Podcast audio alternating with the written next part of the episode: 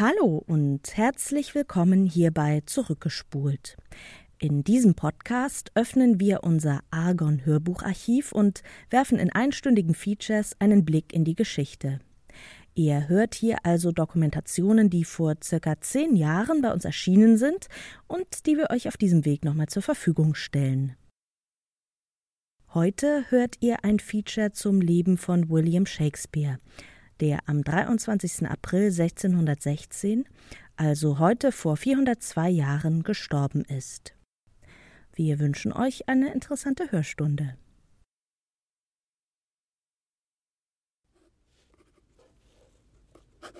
Wann kommen wir drei uns wieder entgegen? Im Blitz und Donner oder im Regen? When shall we three meet again? In thunder, lightning or in rain? Wann, kommen wir drei uns wieder entgegen? Im Blitz und, Donner? Oder im Regen? Oder im Regen? Willst du schon gehen? Der Tag ist ja noch fern. Es war die Nachtigall und nicht die Lerche, die eben jetzt dein banges Ohr durchdrang. Sein oder nicht sein? Nicht sein. Das ist hier die Frage. Das ist hier die Frage. Ihr küsst recht nach der Kunst. Ihr küsst recht nach der Kunst. Jetzt folgt im Winter unserer Bitterkeit glorreicher Sommer durch die Sonne Yorks. Macbeth wird nie besiegt, bis einst hinan der große Burnhamswald zum Dunsinane feindlich emporsteigt. Ein Pferd. Ein Pferd. Ein Pferd. Ein Pferd. Ein Königreich für ein Pferd. Ein Königreich für ein Pferd.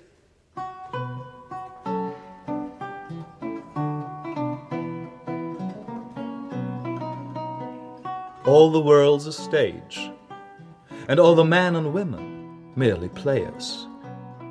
Die ganze Welt ist Bühne, und alle Frauen und Männer bloße Spieler. Sie treten auf und treten wieder ab. Sein Leben lang spielt ein jeder viele Rollen und spielt durch sieben Akte hin.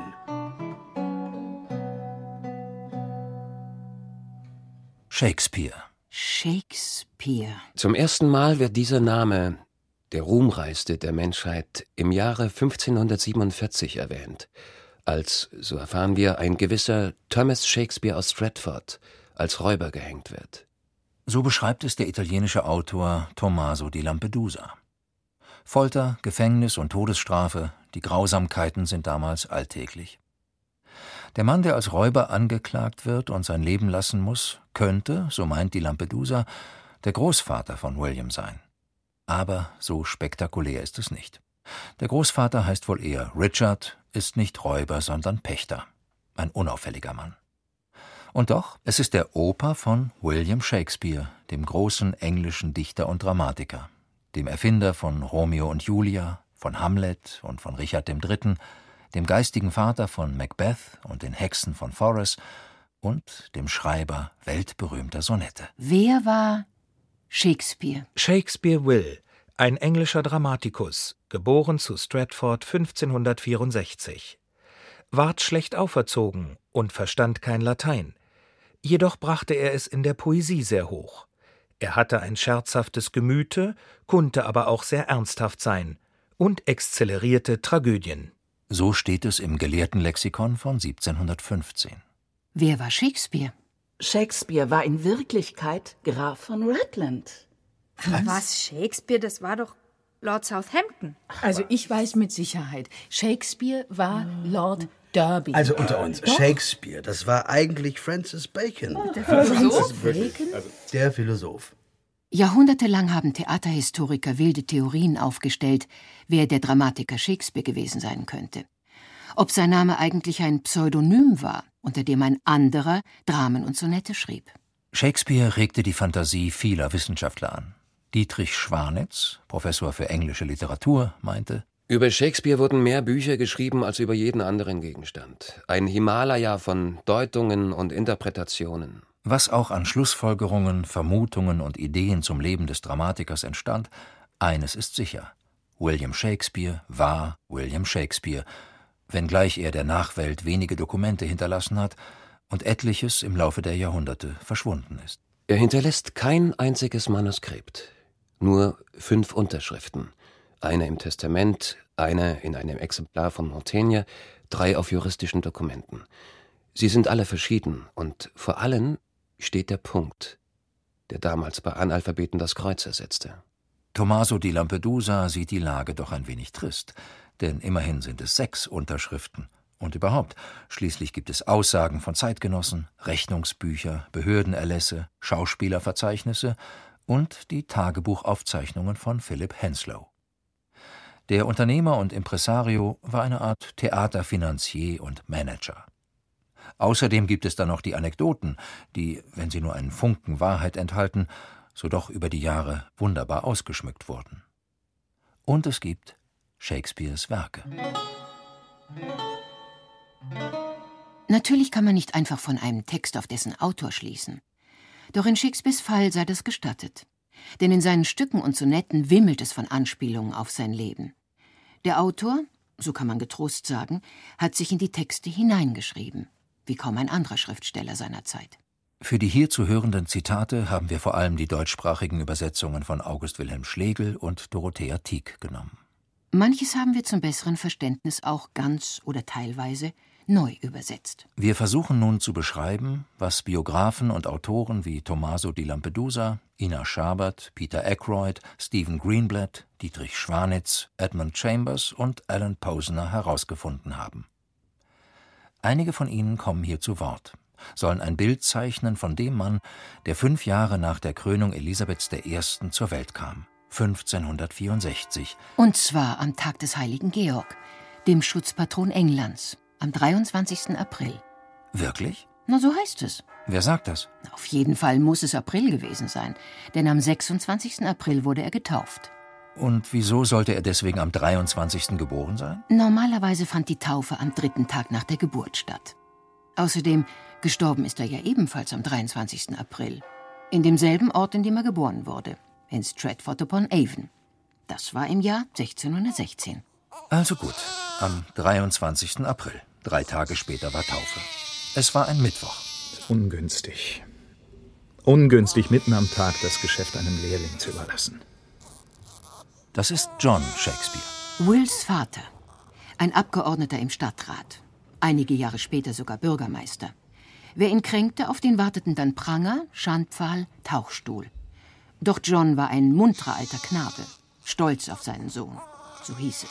Ich habe keine Hand frei, Sie sehen ja. Ja.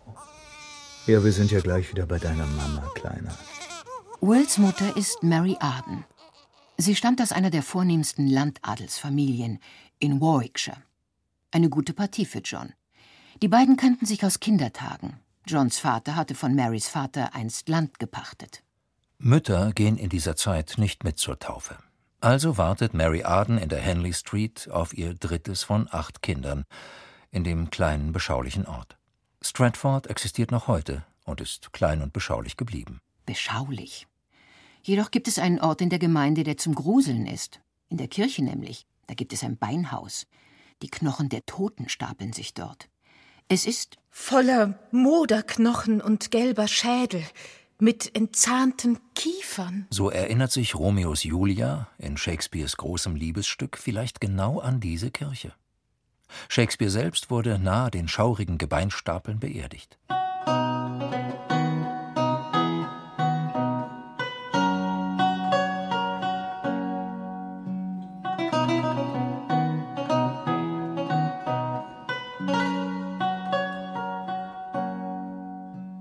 William Shakespeare wächst also auf dem Land auf, spielt auf den nahegelegenen Wiesen und bekommt noch fünf Geschwister: Gilbert, Joan, Anne, Richard und als jüngster Edmund.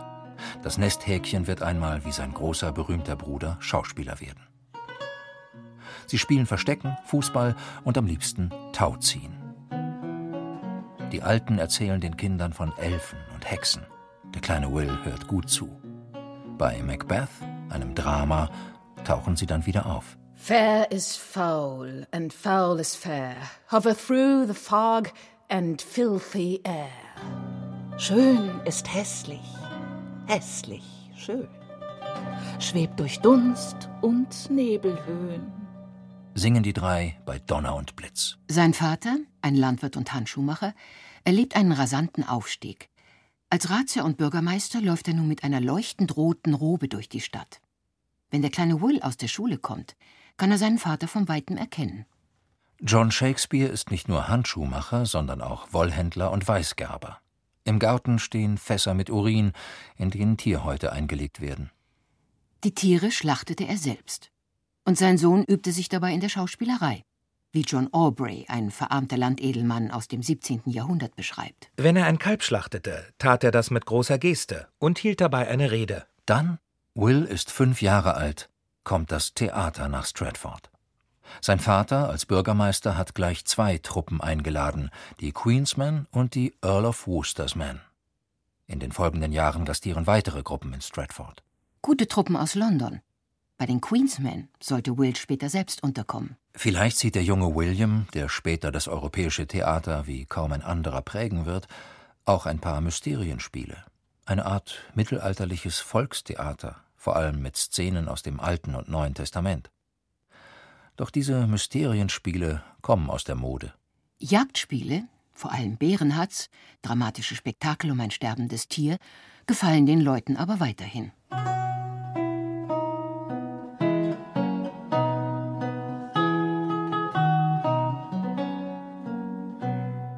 Shakespeare lässt die Bühne von da an nicht mehr los. So sehr er die Schule hasst, Immerhin lernt er dort etliche lateinische Dramen von Plautus, Terenz und Seneca auswendig und trägt sie vor. Freier Vortrag und angenehmes Gebärdenspiel verleihen jeder Disputation, die wahren Gelehrten geziemt, Glanz und Schönheit. Heißt es in einem damaligen Lehrbuch. Shakespeare hatte wohl eine Macke. Er las gerne Anfänge, zu Ende lesen wollte er nicht. Ein ungeduldiger Bengel, der stets auf Neues aus war. Vielleicht findet man in seinen Stücken deswegen viele Zitate aus den Anfängen anderer Werke. Zitiert hat er nämlich reichlich. Bisweilen muss er ganze Passagen aus dem Kopf oder aus einem Buch abgeschrieben haben. Zu fast allen Stücken findet man in der Literatur oder in der Geschichte entsprechende Vorlagen. Die Schule bestand aus einem einzigen Raum, 300 Meter vom Haus der Shakespeares entfernt. Unterricht war damals an sechs Tagen die Woche. Um sechs Uhr ging es los. Und zur Pause, heutige Pädagogen würden aufschreien, gab es Brot und helles Bier. Wie damals üblich braute John Shakespeare selbst. Ob es William beim Memorieren half? Immerhin, später würde er einmal seine eigenen Texte auswendig lernen müssen. Ich bin deines Vaters Geist, verdammt auf eine Zeit lang nachts zu wandern und tags gebannt zu fasten in der Glut, bis die Verbrechen meiner Zeitlichkeit hinweggeläutert sind. Wär's mir nicht Wär's untersagt, das Innere meines Kerkers zu enthüllen, so höbe ich eine Kunde an, von der das kleinste Wort die Seele dir zermalmte. Dein junges Blut erstarrte, deine Augen dir die verworrenen krausen Locken trennte und sträubte jedes einzelne Haar empor wie Nadeln an dem zornigen Stacheltier. Doch diese Offenbarung fasst kein Ohr von Fleisch und Blut. So genial Shakespeare als Autor war, so mittelmäßig war er auf der Bühne. Als Schauspieler spielte er wohl eher selten Titelrollen, meist nur kleinere. In seinem eigenen Stück Hamlet spielt er nicht den Prinzen Hamlet, sondern den Geist von Hamlets Vater. Wahrlich kein großer Part. Doch greifen wir nicht vor.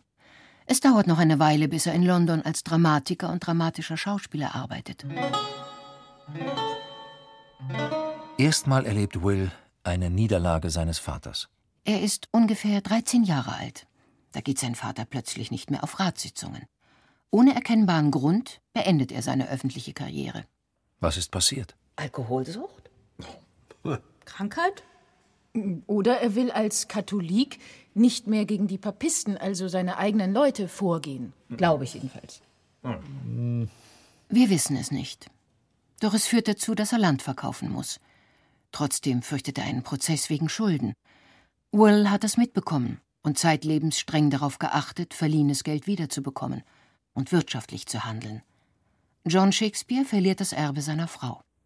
Nach dem Schulabschluss, etwa um 1580, darf Will nicht auf die Universität. Er verdingt sich zunächst selbst als Lehrer auf dem Land.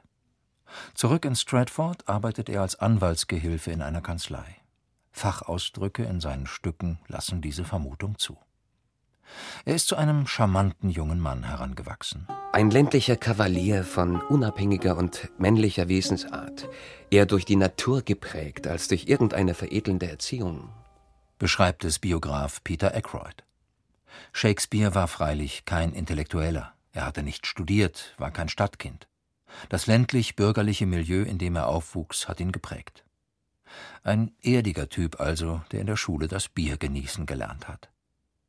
Dazu gibt es eine passende Anekdote aus der reichhaltigen Sammlung um Williams Leben. Shakespeare wollte unbedingt im Nachbardorf Bitford mit den dortigen Männern Bier trinken. Weil keiner der Männer da war, ging er zu den Bitford Zippers, den weiblichen Schlürfern, um sich dort einen hinter die Binde zu kippen. Der Baum, an dem er anschließend seinen Rausch ausschlief, wurde noch 200 Jahre später als Shakespeares Baldachin oder Shakespeares Holzapfelbaum verehrt. Shakespeare war ein Mann von schöner Gestalt, mit vollen Lippen, einer feinen Nase. Seine Physiognomie muss beeindruckend gewesen sein. Er trug ein enges Wams, an das eine halblange Hose geknüpft war, und bei förmlichen Anlässen eine weiße Halskrause. Die Strümpfe waren aus Seide, die Schuhe aus mehrfarbigem Leder. William Shakespeare soll reinlich gewesen sein. Dennoch roch er ein wenig, was damals aber nicht weiter auffiel. Er trug einen kräuseligen Bart, und lange, rötlich-kastanienbraune Haare. Sein Gesicht war oval. Seine hohe Stirn wurde im Alter durch die Halbglatze noch betont. Und links baumelte ein goldener Ohrring. Kurz, ein Mann von stattlicher Schönheit, zumindest in jungen Jahren. Später findet man eine Verformung über dem linken Augenlid, eine Schwellung im inneren linken Lid und eine Beule auf der Stirn. Von stattlicher Schönheit? Wirklich? Na gut, die Beule, die sieht man auf einigen Porträts. Vermutlich Zeichen einer Krankheit. Ein Dermatologe diagnostiziert einmal systemische Sarkoidose, eine Erkrankung, bei der sich Geschwülste unter der Haut bilden. Doch das kommt erst in einigen Jahren. Noch ist er schön. Und verliebt sich in Anne Hathaway. I hate from hate away, she threw, and saved my life, saying, Not you. Ich hasse, sagte sie, der Hass entwich, als sie, mich rettend, sprach, nicht dich. Die Stelle am Ende der Sonette muss ein Wortspiel, Hate Away, über Anne Hathaway sein. Wahrlich keine Liebeserklärung. In seinen Stücken findet man etliche skeptische Kommentare über die Ehe. Zum Beispiel Freien, heiraten und bereuen. Heißt es in viel Lärm um nichts. Narren verhalten sich zu Ehemännern wie Sardellen zu Heringen. Der Ehemann ist der größere von beiden. Steht in Was ihr wollt. Oder kürzer Wer heiratet, ist ein Narr. Den Spruch findet man in Julius Caesar.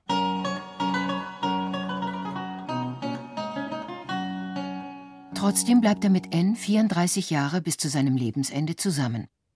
Die Frau aus dem nahegelegenen Wald Arden ist acht Jahre älter als er. Ich habe eine Frau kennengelernt. Schön will. Die ich baldigst heiraten will, also noch vor der Fastenzeit. Du willst heiraten? Ich muss. Anne Hathaway ist bereits schwanger. Shakespeare ehelicht sie, auch für damalige Verhältnisse früh. Das durchschnittliche Heiratsalter der Männer liegt damals bei 28, William ist 18.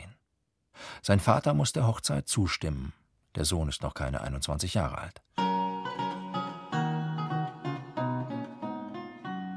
Ein Ehering mit den Initialen W und S findet übrigens eine Frau bei der Feldarbeit. 200 Jahre später, neben dem Kirchhof. Eine Braut trägt damals zur Hochzeit die Haare offen und einen Dolch am Gürtel. Den Gästen schenkt man Handschuhe. Wie praktisch für eine Handschuhmacherfamilie. Der überstürzten Heirat folgt sechs Monate später ein Kind, Susanna. Ihr gehört in seinem Leben die ganze Zuneigung. Sie wird später einmal den Löwenanteil vom Vermögen ihres Vaters erben. Nach zwei weiteren Jahren kommen noch Zwillinge, Hamnet und Judith. Sie werden nach befreundeten Nachbarn, den Bäckern Hamnet und Judith Sadler, benannt. Das war's mit dem Shakespeare'schen Nachwuchs. Ungewöhnlich wenig Kinder für die Zeit.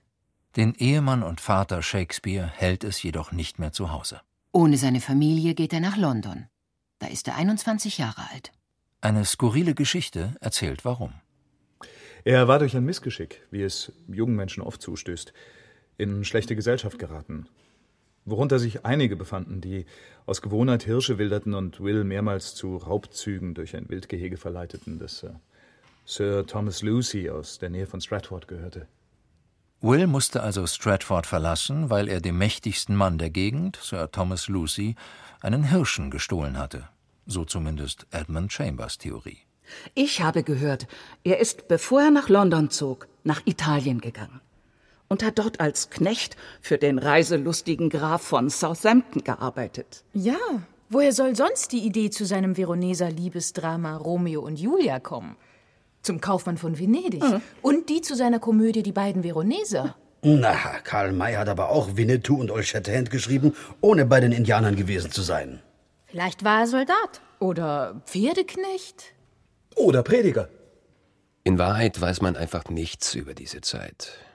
Und das ist schade, denn es waren die Jahre, in denen er wichtige Entscheidungen für seinen Lebensweg traf.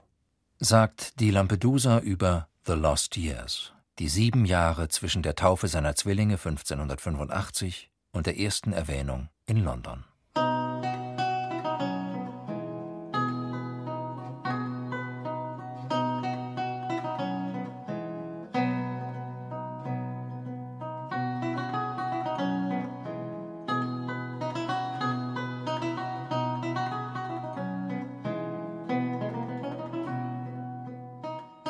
Auf alle Fälle kam er irgendwann in der englischen Hauptstadt an. Von Stratford nach London brauchte man zu Fuß vier Tage, auf einem Pferd nur halb so lang. Immerhin, er kennt jemanden in London. Sein Freund Richard Field, ebenfalls ein gebürtiger Stratforder, verkauft dort Schulbücher. Er ist also nicht allein. Dennoch muss London für ihn ein großer Schock gewesen sein. London stinkt entsetzlich. Eine Dunsthaube liegt über der Stadt. Alles ist voller Lärm und immer wieder wütet die Pest. London ist Theaterstadt Nummer eins. Zitate von Stücken sind in aller Munde. Die Menschen schauen sich Gesten von den Schauspielern ab. Dazu gibt es massig Gelegenheit. Überall in London entstehen Theater, es gibt ständig Aufführungen. Vom Handwerkerlehrling bis zum Hochadel kommen alle. Nur die Puritaner, entschiedene Theatergegner, fehlen. Sie tun alles, um Aufführungen zu verbieten. Eine Zeit lang sollte ihnen das sogar gelingen. Theater ist damals ein Theater für alle. Und Shakespeare ist mittendrin.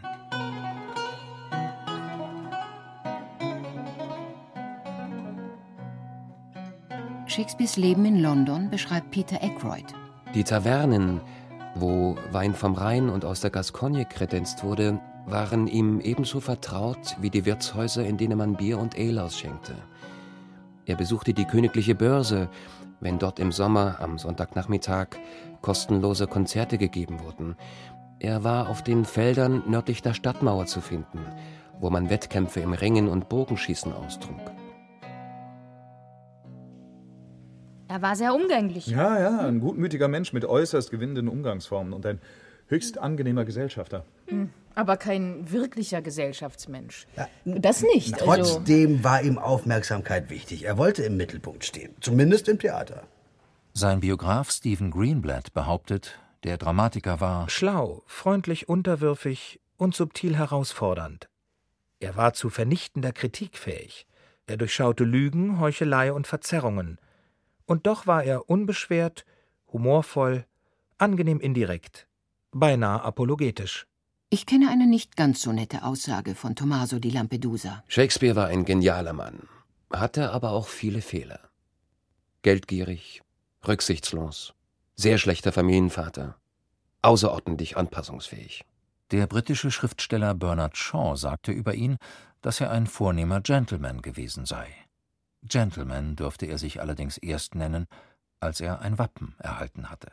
28 Jahre nachdem sein Vater John erfolglos ein Wappen beantragt hatte, gelingt es Shakespeare 1596, eines zu bekommen. Es sieht folgendermaßen aus. Also man sieht einen Falken mit gebreiteten Schwingen, der einen Speer mit silbernem Schaft in den Krallen hält. Der Falke schüttelt sich. Ein, ein Falke also mit einem, mit, mit einem Speer an der Kralle, den er schüttelt. Ein Speerschüttler. Auf Englisch Shakespeare. Ach so. Shakespeare, ja. Der, der markante Name kann leicht versinnbildlich werden. Dennoch, Will empfindet ihn als minderwertig, vulgär. Immer wieder variiert der Dramatiker bei seiner Unterschrift in der Schreibweise. Unter dem Wappen steht das Motto Non sans droit. Äh, non sans droit. Ach. Nicht ohne Recht. Ah, der Dramatiker und Konkurrent Ben Jonson macht daraus in seiner Komödie Everyman Out of His Humor. Nicht ohne Senf. Allem Spott zum Trotz, das Wappen macht Shakespeare zum Gentleman. Und Gentleman, das ist der Adelstitel des kleinen Mannes. Für Shakespeare ist das wichtig. Sein ganzes Leben strebt er nach Adel. Am Theater musste er jedoch ganz klein anfangen. Er begann dort als Gehilfe und hielt die Pferde der ankommenden Besucher. Er verdankte seinen Aufstieg der Tatsache, dass er nach seiner Ankunft in London vor dem Theatereingang einem Gentleman zufällig das Pferd hielt. Seine Erscheinung führte zu Nachfragen und anschließender Unterstützung, sagte ein Verwandter des Dichters und fügte hinzu: Dieses Amt versah er so gewissenhaft und geschickt, dass es auffiel und binnen kurzem jedermann beim Absitzen nach Will Shakespeare rief. Auf jeden Fall hat er sich, das zeigt die Anekdote, in Windeseile hochgearbeitet. Und schon bald erzählt man sich von einem frisch eingetroffenen Komödianten mit einem ganz neuen Interludium. Oder einer bitterbösen Komödie, die genau ins Theater oder auf sonst eine bunt bemalte Bühne passt, wo du dich mit deinen munteren Kameraden in London für ein, zwei Pence kaputtlachen kannst. Das Los eines Anfängers am Theater ist jedoch, Will muss auch Frauenrollen übernehmen. Schauspielerinnen gab es damals nicht. Und das Ansehen der Schauspieler war ursprünglich nicht besonders hoch. Shakespeare kam mitten hinein in die Zeit, in der Theater wieder aufblühte. Die Stücke sind langweilig. Na, was schwebt dir denn vor? Historische Stoffe, lustige Verwicklungen, die Grenzen zwischen Tragödie und Komödie müssten aufweichen. Das musst du dir dann wohl selber schreiben. Genau das habe ich vor. Zehn seiner Stücke werden sich immerhin mit englischer Geschichte befassen. Schon bald muss der junge Dramatiker Christopher Marlowe kennengelernt haben, seinen größten Konkurrenten. Der ist genauso alt und kommt zur gleichen Zeit nach London. Beide schließen sich Theatergruppen an. Doch Marlowe wird, im Gegensatz zu Will, bereits mit 29 Jahren bei einer Auseinandersetzung mit einem Dolch durchs Auge erstochen.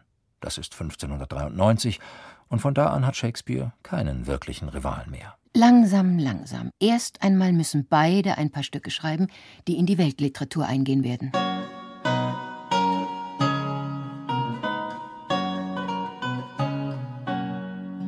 Shakespeare, der zu den Lord Chamberlains Men geht, muss wohl zunächst die Stücke anderer überarbeiten. Doch bald wird er auch eigene Dramen schreiben. Bereits 1587, im Alter von 23 Jahren, schreibt Shakespeare eine frühe Version des Hamlet. Und schon bald ist er immerhin so bekannt, dass es Neider gibt. Lästernde Neider. Ein ungehobelter Bauer, ein Rabe, der sich mit unseren Federn schmückt, der sich einbildet, ebenso gut Verse ausschmücken zu können wie der Beste von uns. Und da er nichts anderes ist als ein John of All Works. John of All Works, das ist ein Faktotum, das man nach Bedarf engagierte. Glaubt er der einzige Bühnenerschütterer Englands zu sein. Dieses Zitat stammt von dem Theaterautor Robert Greene aus dem Jahr 1592. Offensichtlich hatte dieser Grund, sich über Shakespeare aufzuregen. Denn William war nicht nur erfolgreich, sondern auch ausgesprochen produktiv. Romeo und Julia. Hamlet. Richard III. Überhaupt die Königsdramen. Was ihr wollt. Ja, Heinrich VI., das erste Stück, mit dem er wirklich bekannt wurde. Richard II., König Johann, Heinrich IV., Heinrich V., die lustigen Weiber von Windsor. Titus Andronicus, Sommernachtstraum, Julius Caesar, verlorene Liebesmüh. Viel Lärm um nichts, Timon von Athen. Das Wintermärchen, König Lear, Coriolan, wie es euch gefällt, Othello, Cymbeline und ähm, der Kaufmann von Venedig. Der widerspenstigen Zähmung, Komödie der Irrungen, Maß für Maß. Der Sturm. Shakespeares letztes Stück. Hm. Haben wir was vergessen? Sicher. Ein besonders wichtiges Stück? Ah, ich weiß! Was denn? Macbeth. Oh, oh Gott. Das darf man nicht sagen, auf keinen Fall. Das bringt Unglück. Warum? Weil man Angst hatte vor den übernatürlichen und üblen Kräften, vor den Geistern, die man nicht mehr los wird. Macbeth wird von den Hexen prophezeit, Tan von Glamis zu werden. Das weckt in ihm dunkle Wünsche nach Macht. Er bringt, angestachelt von seiner Frau, den König um. Einzig Banquo, ein Feldherr des Königs, bleibt misstrauisch. Auch er wird von Macbeth ermordet. Die Hexen weissagen noch einmal. Macbeth wird nie besiegt, bis einst hinan der große Burnhamswald zum Dunsinane feindlich emporsteigt. Und tatsächlich, ein Heer, getarnt mit Zweigen aus Burnhams Wald, zieht zum Schloss und der schottische Edelmann Macduff tötet Macbeth. Die Weissagung der Hexen hat sich damit erfüllt. Und was sage ich statt Macbeth? Das schottische Stück. War Shakespeare eigentlich abergläubisch? Sicher. Theatermenschen sind fast immer abergläubisch. Deswegen gibt es so viele Bräuche am Theater. Man darf auf der Bühne keinen Mantel tragen. Man darf dort nicht pfeifen und nicht essen. Und nicht Macbeth sagen. Oh Gott, schon wieder. Wie soll man das Stück eigentlich proben? Tja, na, das gilt ja alles nur außerhalb der Proben. Einen Mantel als Kostüm darf man ja auch tragen. Und Romeo kann man das Pfeifen auch nicht verbieten, oder? Lange Probenzeiten gab es damals ohnehin nicht. In seinen 38 Stücken tauchen ungefähr 1000 Figuren auf, schätzt der Theaterregisseur Peter Brook. Brook sagt, dass es Shakespeare gelang, in jedem Moment für mindestens 1000 wechselnde Standpunkte offen zu sein. Und 20 Jahre jährlich mindestens zwei Stücke zu schreiben. Immer mit dem Blick auf die Schauspieler seiner Truppe. Doch nicht nur das. Er managt das Theater, lernt seine Rollen, verwaltet seine Immobilien. Und weil er dafür verantwortlich ist, dass sich das Theater füllt, muss er sich dem Publikumsgeschmack anpassen und vermischt Komödiantisches und Philosophisches. Shakespeare schreibt und spielt, meint sein Biograf Greenblatt, für eine erbarmungslose kommerzielle Unterhaltungsindustrie. Shakespeare macht das Theater zum Spektakel. Abgetrennte Köpfe, abgeschnittene Zungen, abgehackte Hände, Erdolchungen, Geistererscheinungen. Nichts lässt er aus.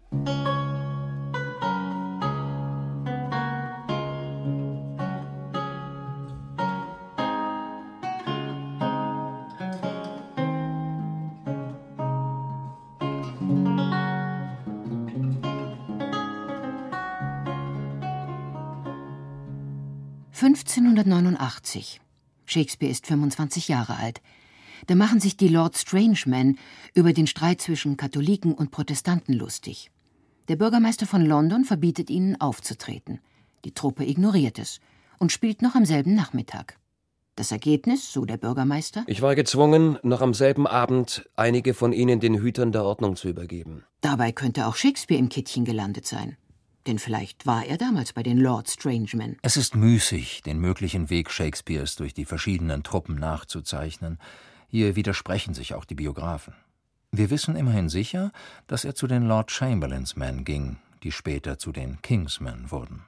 Aber auch andere Truppen wie die Pembrokes Men spielten Shakespeares Stücke. Doch was ist ein was Name? Ist ein Name? Was uns Rose heißt, wie es auch hieße, würde lieblich duften heißt es in Romeo und Julia. Bei den Lord Chamberlains Men ist Shakespeare spätestens seit 1595. Der erste Kontakt war aber wesentlich früher. Dort arbeitet er zum ersten Mal mit Richard Burbage zusammen. Burbage ist ein Starschauspieler, der etliche Titelrollen von Shakespeares Stücken übernimmt. Bisweilen steht er gemeinsam mit Shakespeare auf der Bühne. Burbage ist Lear, er ist Hamlet, er ist Othello, Romeo und Mac Nicht schon wieder. Mac, Mac, Mac, ein, ein merkwürdiger Schotte, wollte ich sagen. Und er ist Richard III. Äh, der Mann mit der Beule auf der Stirn schreibt ein Stück über einen Mann mit einem Buckel am Rücken. Na, so bucklig hässlich kann Burbage als Richard nicht ausgesehen haben. Weißt du warum? Na, sag schon. Also, der Student John Manningham hat 1602 aufgeschrieben. Eine Zuschauerin hat sich in Burbage so sehr verknallt, dass sie ihn bei einer Vorstellung von Richard III. nach der Aufführung für die Nacht zu sich einlud. Sie sagte, wenn ich frage, wer da ist, ähm, sag Richard der Dritte. Und, und dann lässt du mich reiten. Lass dich überraschen. Das Gespräch belauschte Shakespeare und ging einfach vor Burbage zu der Dame. Das Codewort kannte er ja. Als dann Burbage kam und sagte: Guten Abend, Richard der Dritte ist da, ließ Shakespeare ausrichten: Sagen Sie Richard dem Dritten, er sei zu spät. Wilhelm der Eroberer war schneller.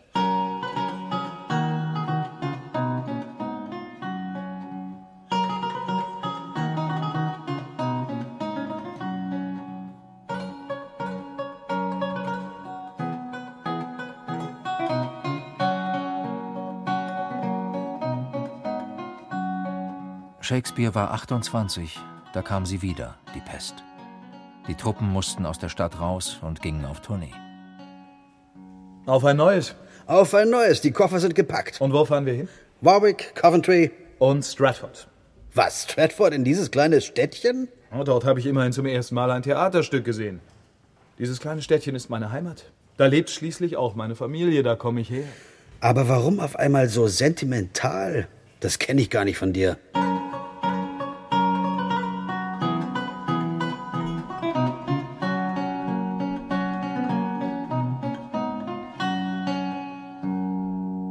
Als sie wieder nach Hause kommen, löst sich die Truppe auf. Die Theater bleiben geschlossen. Ein Dramatiker wird nicht mehr gebraucht, darum arbeitet Shakespeare als Lyriker. Venus und Adonis, gewidmet dem jungen Adeligen Earl of Southampton. Der Text von 1593 ist begehrt. Während das Versepos nachgedruckt wird, intensiviert sich das Verhältnis zwischen Shakespeare und dem Earl. Schon ein Jahr später folgt die zweite Verserzählung, die Schändung der Lucretia, auch sie ist Lord Southampton gewidmet. Die Liebe, die ich eurem Edlen widme, hat kein Ende. Was ich geleistet habe, gehört Ihnen. Was ich noch leisten werde, gehört Ihnen, da es nur einen Teil des Ganzen bildet, das Ihnen geweiht ist. Jahre später, nur sieben Jahre vor seinem Tod, wird noch einmal Lyrik von Shakespeare veröffentlicht. Die Sonette. Die Sonette sind das größte Geheimnis Shakespeares. Der deutsche Dichter Heinrich Heine sagt über sie, es offenbare sich eine tiefe menschliche Misere darin, die etwas über das Privatleben des Poeten preisgebe. Authentische Urkunden über die Lebensverhältnisse Shakespeares sind seine Sonette. Die ersten sind an einen jungen Mann gerichtet, der heiraten soll, jedoch nicht will. Es ist, so vermutet man, der Earl of Southampton. Southampton kannte Shakespeare gut. Doch dann wird der Angesprochene zum Geliebten. Verliebte sich der Dichter in das Objekt seiner Dichtung? War es mehr als nur Bekanntschaft zwischen ihm und Southampton? War Shakespeare vielleicht bi oder homosexuell? Zumindest hat ihn alles Sexuelle enorm interessiert. In seinen Dramen gibt es mehr als 1300 Anspielungen auf derb vulgäres, erotisches und geschlechtliches.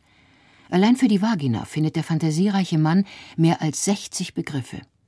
Aber gut, die Zeit, in der Shakespeare lebte, war nun wahrlich nicht prüde. Im Versepos wird es immer mysteriöser. In den letzten 27 Sonetten taucht eine Dame auf, die Dark Lady. Wer war die schwarze Lady? Die Sonette sind ein riesiges Rätselbuch für Forscher. Und für Leser schön und geheimnisvoll zugleich. So rabenschwarz sind meiner Herrin Brauen und auch die Augen blicken klagend drein auf Frauen gemeiner Art, die schön schauen und Schöpfung schmälern für den falschen Schein. So rabenschwarz sind meiner Herren Brauen und auch die Augen blicken klagend drein auf Frauen gemeiner Art, die schön schauen und Schöpfung schmälern für den falschen Schein.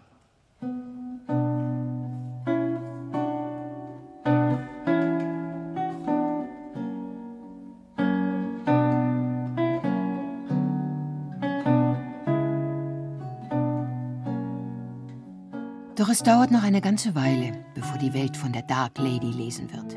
Noch wohnt Shakespeare in London. Dort lebt er in einem Schauspieler- und Kneipenviertel. Trotz dieser Umgebung und seines umtriebigen Lebens war er nicht besonders auf Kneipenausflüge aus, wie Biograf Aubrey festhielt. Man muss ihn umso mehr bewundern, weil er die Gesellschaft mied. Er wohnte in Shoreditch, ohne ein wüstes Leben zu führen, und wenn man ihn einlud, schrieb er, er sei krank. Ein wüstes Leben war offensichtlich das, was man damals von einem Schauspieler und Dramatiker erwartete. Doch wie hätte Shakespeare bei einem solchen Leben ein derartiges Pensum an Arbeit bewältigen sollen? Sein Konkurrent und Autorenkollege Ben Jonson berichtet Wenn er sich erst einmal zum Schreiben hingesetzt hatte, ließ er Nacht und Tag ineinander übergehen und trieb sich selbst ohne Erbarmen voran, nicht auf sich achtend, bis er in Ohnmacht fiel. Was hier noch ehrerbietig klingt, formuliert der Rivale bald schon anders. Ich erinnere mich, dass Schauspieler es Shakespeare oft hoch anrechneten, dass er in seinen Schriften nie eine Zeile rausstrich. Hätte er bloß tausend herausgestrichen. Biograf Peter Ackroyd beschreibt Shakespeares rasante Arbeitsweise. Er setzte kaum jemals Satzzeichen, sondern gab sich lieber dem stürmisch vorandrängenden kreativen Prozess hin. In einigen Fällen scheint er zwischen den Wörtern Lücken gelassen zu haben, in die er nach dem Abklingen der Schreibwut Kommata oder andere Interpunktionszeichen hätte einfügen können.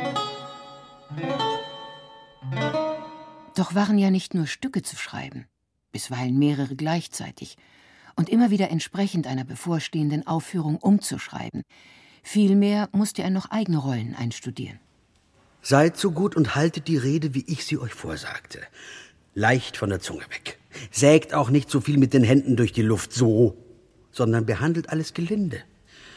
Oh, es ärgert mich in der Seele, wenn solch ein handfester, haarburschiger Geselle eine Leidenschaft in Fetzen, in rechte Lumpen zerreißt, um den Gründlingen im Parterre in die Ohren zu donnern, die meistens von nichts wissen als verworrenen, stummen Pantomimen und Lärm.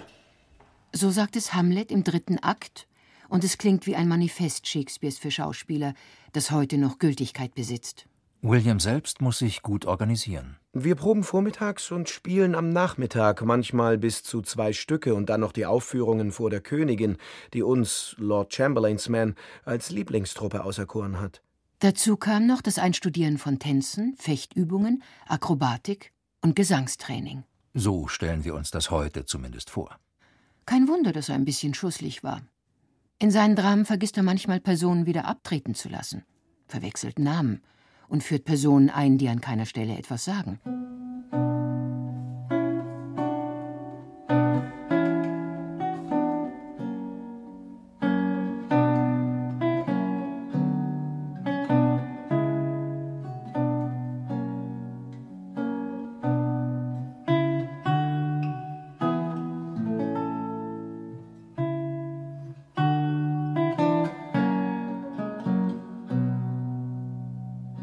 Shakespeare wurde schließlich Teilhaber der Lord Chamberlains Men.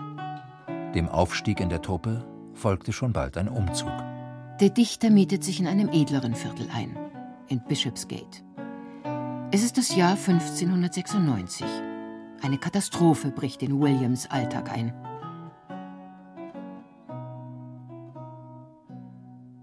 Lieber Will, ich lass dir schreiben, nicht um meinetwillen. Doch unser Sohn Hamlet ist krank. Ich wage es kaum, dir ausrichten zu lassen, aber ich glaube, er wird nicht wieder gesund. Komm schnell, es könnte immerhin sein, dass noch andere in unserer Familie bereits dieselbe Krankheit im Herzen tragen. So oder so ähnlich könnte Anne einen Brief diktiert haben. Vermutlich schafft er es nicht rechtzeitig zu kommen. Sein Sohn Hamnet stirbt im Alter von elf Jahren. Will kommt aber zur Beerdigung nach Hause und legt noch im selben Jahr in seinem Drama König Johann Konstanze die Klage um den Tod des Sohnes in den Mund. Gram füllt die Stelle, Gram des, entfernten Stelle Kindes, des entfernten legt Kindes, in sein Bett sich, legt geht mit Bett mir sich, umher. Geht mit mir umher, nimmt seine allerliebsten Blicke an, spricht seine Worte nach, erinnert mich an alle seine holden Gaben, füllt die leeren Kleider aus mit seiner Bildung. Drum hab ich Ursache, Darum habe ich Ursach, Meinen meinen Gram Gram zu lieben. zu lieben. Ist der Tod seines Sohnes der Grund, warum sich Shakespeare mehr in seiner Heimatstadt verankert? 1597 plant William bereits, irgendwann nach Stratford zurückzukehren.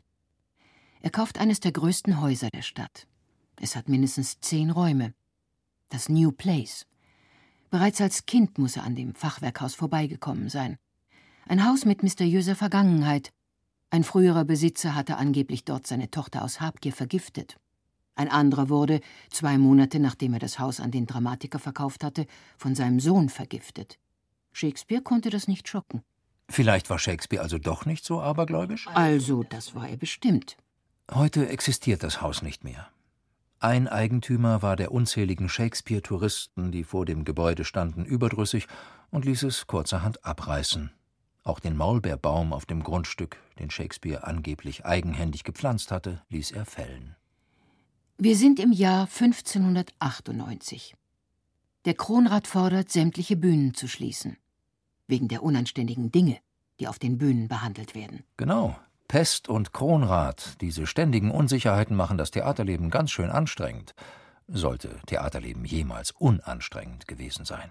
Auch die Lord Chamberlains Men, die Truppe, in der Shakespeare auftrat, hatte Schwierigkeiten. Der Pachtvertrag für das Grundstück des Theaters sollte nicht verlängert werden. Die Einnahmen waren zu gering. So kann das aber nicht weitergehen, Kollege. Wir sind eben Künstler. Wer Hunger hat, dem fällt auch nichts mehr ein. Wir verkaufen. Wir verkaufen? Was sollen wir denn verkaufen? Na, ganz einfach das, was wir besitzen, unsere Stücke. Auf keinen Fall. Dann führen andere Bühnen unsere Werke auf. Na, wenn das passiert, dann schreibe ich eben neue. Wir verkaufen ein paar Stücke und Schluss. Sie verkauften ihre erfolgreichsten Textbücher. Richard III., Richard II., Heinrich IV., Liebesleid und Lust. Das war damals nicht üblich.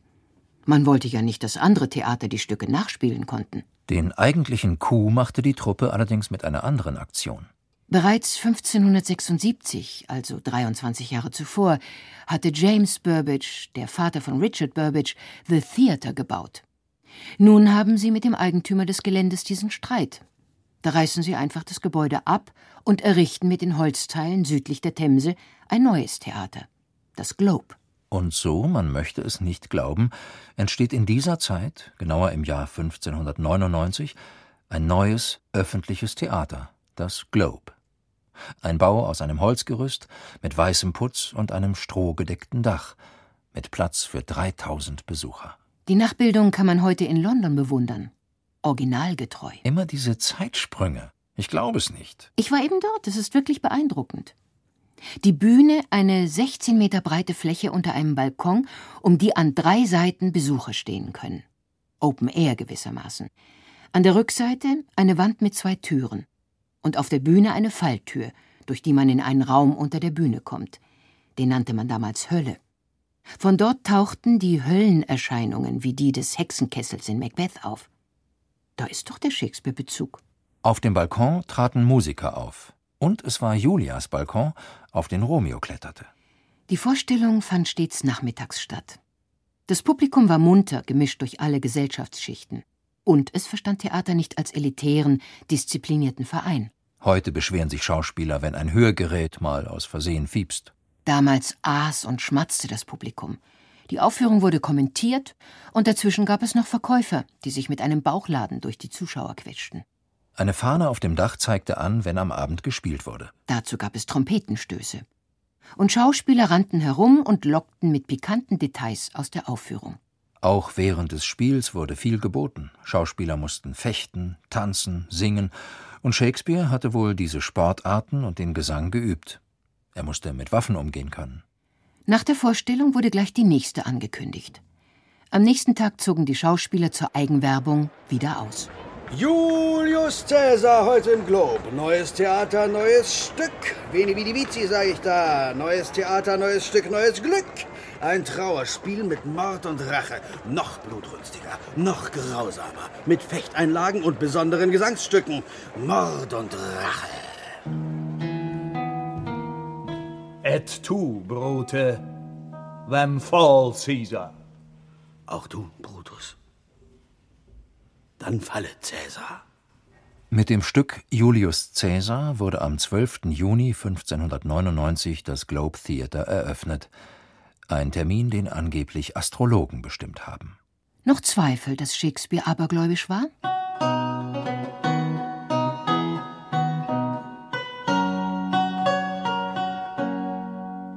Aberglaube, Rituale und Irrglaube waren weit verbreitet in einer Zeit, in der man Hunde und Katzen tötete, um die Beulenpest zu besiegen. Denn die Krankheit setzte den Menschen arg zu. Es war wahrlich keine entspannte Zeit. Elisabeth I. führte ein strenges Regiment mit drastischen Strafen. Aufgespießte Köpfe von Hingerichteten prägten das alltägliche Straßenbild. Es existierte ein gut funktionierendes Spitzelwesen. Man kämpfte ums Überleben. Doch je brutaler die Zeit, je apokalyptischer das Lebensgefühl, desto intensiver wurde es. Es war auch, wie der deutsche Dichter Heinrich Heine sagt, Merry England. Und es blühte in Farbenglanz, Maskenscherz, tiefsinniger Narrtei, sprudelnder Tatenlust, überschwänglicher Leidenschaft. Und weiter? Es ist ein Glück, dass Shakespeare eben noch zur rechten Zeit kam, als freilich der Protestantismus sich bereits in der ungezügelten Denkfreiheit, aber keineswegs in der Lebensart und dem Lebensgefühl äußerte. Eine Zeit, in der sich Theatertruppen geradezu explosionsartig vermehren. Doch sie hatten es nicht nur wegen der Epidemien schwer. Ja, während der Herrschaft der Puritaner ward die Kunst in England geächtet. Namentlich wütete der evangelische Eifer gegen das Theater. So fasste es Heine zusammen, der im Übrigen den Engländern Shakespeare und das von ihm geschaffene weltliche Evangelium, wie er das Werk Shakespeares nannte, partout nicht gönnen wollte. Es wird mir flau zumute, wenn ich bedenke, dass er am Ende doch ein Engländer ist und dem widerwärtigen Volke angehört, das Gott in seinem Zorn erschaffen hat. Welch ein widerwärtiges Volk. Wie Steifleinen, wie Hausbacken, wie selbstsüchtig, wie eng, wie englisch, dozierte er, recht überheblich. Und dieses von Heine geschmähte Volk hatte unter so manchen Widrigkeiten der Zeit zu leiden. Ein starker Glaubenskampf wütet. Es wird lebensgefährlich, Katholik zu sein. Ich gehe in die Kirche, dort habe ich Ruhe nachzudenken und kann ein paar muntere Worte aus der Bibel aufschnappen. Dass ich bei den Protestanten unterkomme, der katholische Gott wird's mir verzeihen. Schließlich will ich keinen Ärger mit der Obrigkeit. Und ich höre ja überhaupt nicht wirklich hin. Nach außen hin bleibt die Familie stets protestantisch. William Shakespeare selbst gibt keine religiöse Haltung preis. Seine Lieblingstochter Susanna jedoch ist bekennende Katholikin, wird deswegen sogar an den Pranger gestellt. Susanna bekennt sich schließlich zum Protestantismus, bekommt ein Dismisser eingetragen und heiratet 1605 protestantisch. Shakespeare führt seine Tochter an den Altar. Sein neuer Schwiegersohn John Hall ist ihm so sympathisch, dass er ihn sogar mit nach London nimmt. Der Arzt wird sich in den letzten Wochen von Shakespeares Leben um den kranken Mann kümmern. Doch nicht nur der Religionskampf wütet.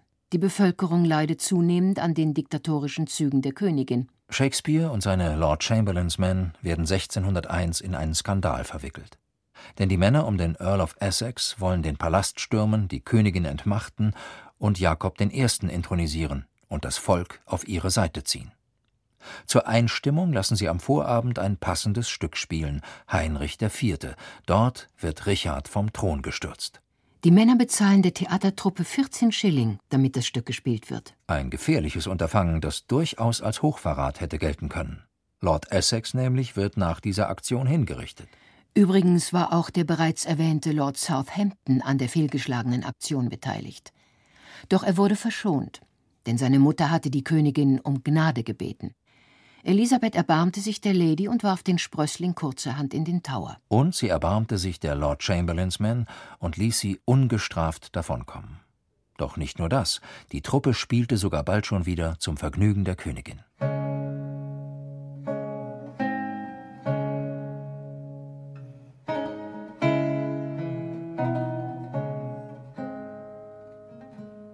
Im selben Jahr stirbt sein Vater John. Von da an reist William öfter nach Stratford. Er ist nun Familienoberhaupt, muss sich um seine Mutter, seine Frau und seine Kinder kümmern. Der Tod seines Vaters scheint ein einschneidendes Erlebnis für Will zu sein.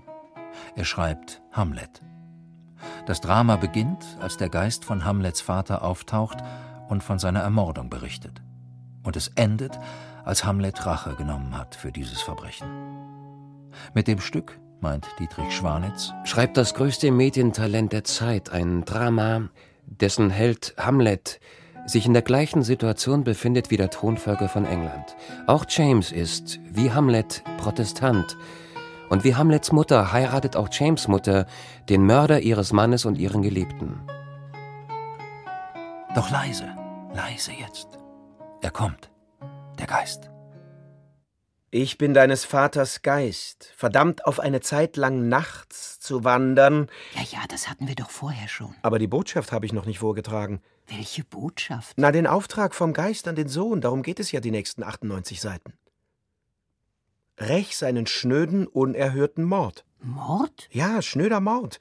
Wie er aufs Beste ist, doch dieser unerhört und unerquicklich. Ich kürze mal ab. Der Bruder hat ihm Quecksilber ins Ohr geträufelt und wie ein saures Lab in Milch getropft mit plötzlicher Gewalt gerinnen macht, das leichte, reine Blut. So, nun ist aber gut. Sonst braucht man sich das Stück ja nicht mehr anzusehen. Na, bei Romeo und Julia weiß man auch, wie's ausgeht. und guckt es trotzdem immer wieder gerne an. Das haben historische Stücke nun mal so an sich, dass man die Geschichte schon kennt, wenn man in eine Vorstellung geht. Da musst du in eine Uraufführung gehen und nicht in Hamlet. Aber Hamlet ist und bleibt ein Muss. A must. Mein Schwanitz auch. Hamlet ist nach 2000 Jahren wieder die erste europäische große Tragödie. Es ist das längste Stück Shakespeares und passt kaum in eine normale Abendvorstellung. Sag ich doch. Und für jeden Hamlet-Darsteller ist das Stück ein absolutes Highlight.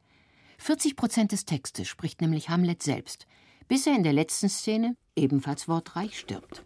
Oh, oh ich, ich sterbe. sterbe. Das starke Gift bewältigt meinen Geist. Ich kann von England nicht die Zeitung hören, doch prophezei ich, die Erwählung fällt auf Fortinbras. Er hat mein Sterbendwort. Das sagt ihm samt den Fügungen des Zufalls, die es dahin gebracht. Der Rest ist. Der Rest ist Schweigen. Erst nach diesem monologischen Stück um Vater und Sohn schreibt William Shakespeare seine berühmten Tragödien Othello, König Lear und Macbeth.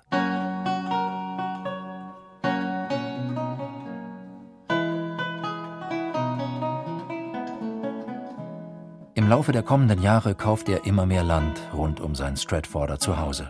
Offensichtlich plant er seinen Rückzug in den Ruhestand. Darüber hinaus erwirbt er ein Anrecht auf Getreide, das einer Art Rente gleichkommt. Fernab vom anstrengenden, hysterisch flirrenden Theaterleben. Fernab von den politischen Wirren und Auseinandersetzungen. Fernab von Southampton, der immer noch im Tower weilt und dessen Lage aussichtslos scheint. Da passiert, was etliche sehnlichst erwartet haben. 1603 stirbt die Königin Elisabeth.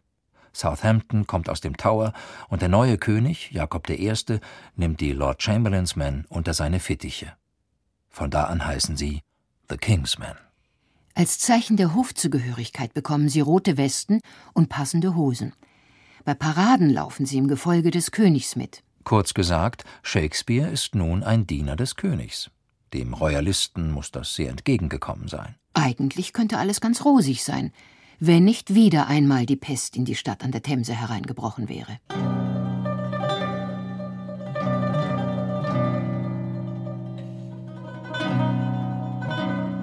Nun ist die wahre Spükezeit der Nacht, wo Grüfte gähnen und die Hölle selbst Pest haucht in dieser Welt.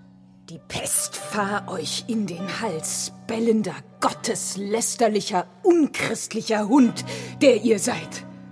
Hol die Pest, alle müden Schindenmähren, alle tollen Herren und alle schlechten Wege. Ob es nun mit der Pest zu tun hatte oder auch nicht, jedenfalls beschloss Shakespeare nicht mehr als Schauspieler, sondern ausschließlich als Dramatiker zu arbeiten. Shakespeare schreibt noch ein gutes Dutzend Stücke. In dieser Zeit wird er übrigens in einen Prozess wegen Bedrohung mit der Waffe verwickelt. Dieses Zeitalter war prozesswütig. Und Shakespeare war mittendrin. Gut so. Sonst gäbe es bei der dürftigen Faktenlage noch nicht einmal ein paar Prozessakten, in denen der Dramatiker auftauchte. Der schreibt derweil seine vielleicht größten Dramen. Bereits 1604 denkt er in König Lear über das Alter nach. Hier stehe ich, euer Sklav, ein alter Mann, arm, elend, siech, verachtet, sagt Lear zum Narren. Das Thema Alter wird wieder auftauchen. In Shakespeares letztem eigenen Stück, Der Sturm. Er schreibt es 1610. Prospero denkt dort laut: Und wie sein Leib durchs Alter hässlich wird verfault sein Geist. Shakespeare arbeitet noch an mindestens zwei anderen Stücken. Alles ist wahr und die beiden edlen Vettern. Doch er ist nicht alleiniger Autor, sondern Co-Autor. Die beiden Stücke sind Gemeinschaftsarbeiten. Danach hört er auf zu schreiben und zieht sich nach Stratford zurück. Es war ein geplanter Ruhestand, kein unerwarteter Abbruch seiner Geschäfte in London. Alles war, Shakespeare war zeitlebens penibel, was das Finanzielle anging, gut vorbereitet. Kaum geht er aus London weg, kommt er zum ersten Mal auf die Idee, eine Immobilie in der englischen Metropole zu kaufen. Und zwar das Pförtnerhaus des Blackfriars. Was er bislang vermieden hatte, ist ihm nun angenehm. Näher an einem Theater als im Pförtnerhaus kann man wohl nicht wohnen. 1612. Habt ihr gehört? William musste vor Gericht. War ja nicht das erste Mal. Ja, und, und, und warum? Er hat eine Ehe gestiftet und eine Mitgift versprochen, die er nicht bezahlt hat. Ah, ja. Das sieht ihm ähnlich. 1613 brennt das Globe ab.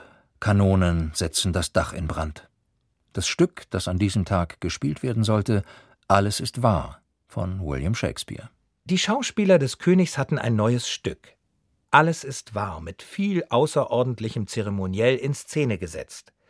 Als nun gewisse Geschütze abgefeuert wurden, flog etwas von dem Papier oder anderem Zeug, womit eines von ihnen ausgestopft gewesen, auf das Strohdach, wo es, da man es zunächst für einen unbedeutenden Rauch ansah, im Innern schwelte und wie eine Zündschnur herumfuhr und in weniger als einer Stunde das ganze Haus bis auf den Grund verzehrte. So beschreibt es ein Zeitgenosse in einem Brief. Dem Dichter ist das zu viel. Er verkauft seine Anteile am Globe. Zumindest tauchen sie im Testament nicht mehr auf.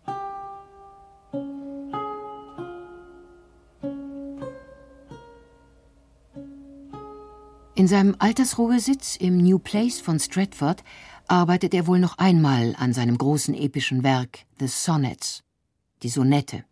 Sie haben zwar keinen Titel, werden aber in die Weltliteratur eingehen. Und so fängt es an. From fairest creatures.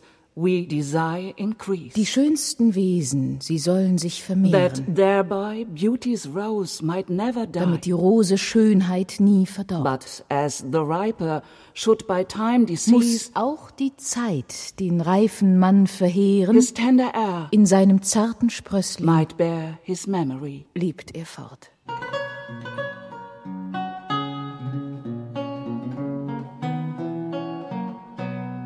Stephen Greenblatt beschreibt die letzten Jahre von Shakespeare. Wenn wir die Quellen, die wir haben, zusammennehmen, spricht einiges dafür, dass es ihm in seinen letzten Jahren um ein Projekt ging, das ihn schon länger beschäftigt hatte, vielleicht sein ganzes Leben lang. Ein Gentleman zu sein. Genau einen Monat bevor er stirbt, im März 1616, schreibt Shakespeare sein Testament. Er ist krank geworden und weiß wohl, dass er nicht mehr lange zu leben hat. Seine ganze Liebe gehört nun weder seiner Frau noch seiner überlebenden Zwillingstochter, sondern ausschließlich seiner erstgeborenen Tochter Susanna. Auf komplizierte Art verhindert er, dass seine Frau zu viel erbt. Ihr vermacht er Das zweitbeste Bett samt Zubehör. Seine Tochter Susanna jedoch bekommt New Place und alle Scheunen, Ställe, Obstgärten, Gärten, Ländereien, Wohnhäuser, Grundstücke. Dann gehen noch zehn Pfund an die Armen der Stadt und ein paar Freunde und Kollegen bekommen etwas. Trotz seiner 52 Jahre ist Shakespeare auch für damalige Verhältnisse nicht besonders alt geworden. Immerhin, er lebte sechs Jahre länger als der Durchschnitt, doch es war ja so, dass allein die hohe Kindersterblichkeit den Schnitt senkte. William selbst dachte wohl auch, er würde länger leben. Er hatte schließlich ein paar längerfristige Investitionen getätigt. Woran er stirbt, ist unklar. Es ist anzunehmen, dass ihn eine Krankheit dahingerafft hat. Einen Bühnentod wie sein französischer Kollege Molière konnte er nicht sterben. Auch ein spektakulärer Tod wie der seines Konkurrenten Christopher Marlowe blieb ihm verwehrt. Shakespeare wurde schwach. Seine letzte Unterschrift zeugt von einer zittrigen Hand. Schließlich stirbt er im Kreis seiner Familie. Ein Stratforder meinte, er wäre an einem Fieber gestorben, das er sich durch Sauferei mit zwei Dichterkollegen zugezogen hatte. Shakespeare, Drayton und Ben Jonson hatten ein fröhliches Treffen und anscheinend tranken sie zu heftig. Denn Shakespeare starb an einem Fieber, das er sich dabei zugezogen hatte. Was für eine Diagnose sollte das sein? Na, wahrscheinlich war es nicht ein Sufffieber, sondern vielmehr Typhus oder Grippe. Noch am gleichen Tag wurde er einbalsamiert und unter dem Altarraum seiner Gemeindekirche der Holy Trinity Church bestattet. Und zwar mehr als fünf Meter unter der Erde. Man hatte wohl Angst, er könnte ansteckend sein. Und er selbst hatte wohl Angst, seine Frau könnte neben ihm bestattet werden. Oder man könnte aus einem anderen Grund sein Grab öffnen. Auf sein Grabstein ließ er sein Wappen meißeln und schreiben O guter Freund, um Jesu willen lass ab, stör nicht den Staub, der liegt in diesem Grab. Gesegnet sei, wer schonet diesen Stein, Fluch dem, der rührt an mein Gebein. Bis heute haben sich Wissenschaftler und andere neugierige Menschen daran gehalten. Das Grab Shakespeares ist niemals nach seinem Tod geöffnet worden, bis heute nicht. In den Köpfen der Menschen lebt Shakespeare weiter. Oder, wie Schwanitz es ausdrückt, Shakespeares Dramen sind für das moderne Europa so etwas wie die griechischen Mythen für die Antike, unser kulturelles Gedächtnis. Der berühmte Theaterregisseur Peter Brook sagt, dass es nie in Shakespeares Absicht gelegen habe, dass man ihn studieren sollte. Es ist kein Zufall, dass seine Anonymität bis heute gewahrt ist. Erst dann, wenn wir Shakespeare vergessen, können wir den Anfang machen, ihn zu finden. Nicht einmal er selbst hat sich um die Erhaltung seines Werks bemüht. Erst sieben Jahre nach seinem Tod bringen zwei Freunde eine Gesamtausgabe seines Werks heraus.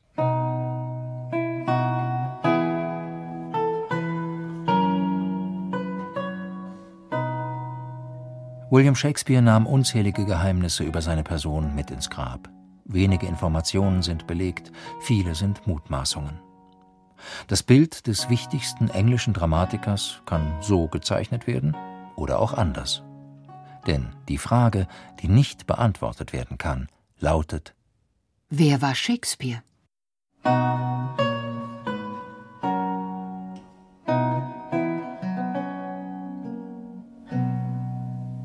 Während man noch immer über das Leben Shakespeares rätselt, beschäftigen sich Wissenschaftler auf der ganzen Welt mit seinen Werken. Und Schüler, aber auch Verliebte, lernen die vollendet schönen Strophen auswendig. Nur düsteren Frieden bringt uns dieser Morgen, die Sonne scheint, verhüllt vor Weh zuweilen. Kommt, offenbart mir bitte was verborgen, ich will Strafe oder Gnade. Die Sonne scheint, verhüllt vor Weh zuweilen. Kommt, offenbart mir bitte, was verborgen. Ich will strafen oder Gnad erteilen. Denn niemals gab es ein so bitteres Los als Juliens und ihres Niemals Romeos. gab es ein so bitteres Los als Juliens und ihres Romeos.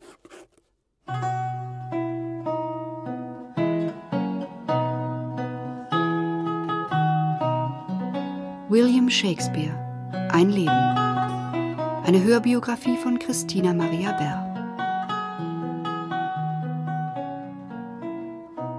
Erzählerin Uta Halland. Erzähler Thomas Vogt. William Shakespeare Ingo Hülsmann. In weiteren Rollen Marina Behnke, Martin Engler, Christian Gaul, Christian Körner, Monika Praxmarer, Falk Rockstroh, Nadja Schulz-Berlinghoff, Britta Sommer. Laute Jens Wagner. Ton Michael Kube, Regie Friederike Wigger. Eine Produktion von Mainland Media im Auftrag von Argon Hörbuch 2007.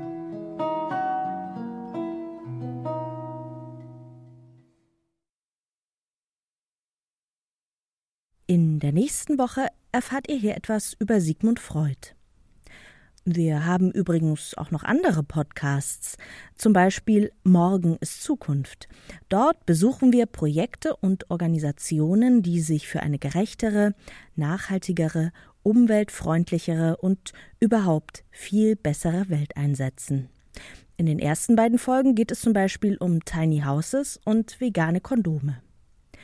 Das alles findet ihr unter podcast.argon-verlag.de oder aber in der Podcast-App eurer Wahl.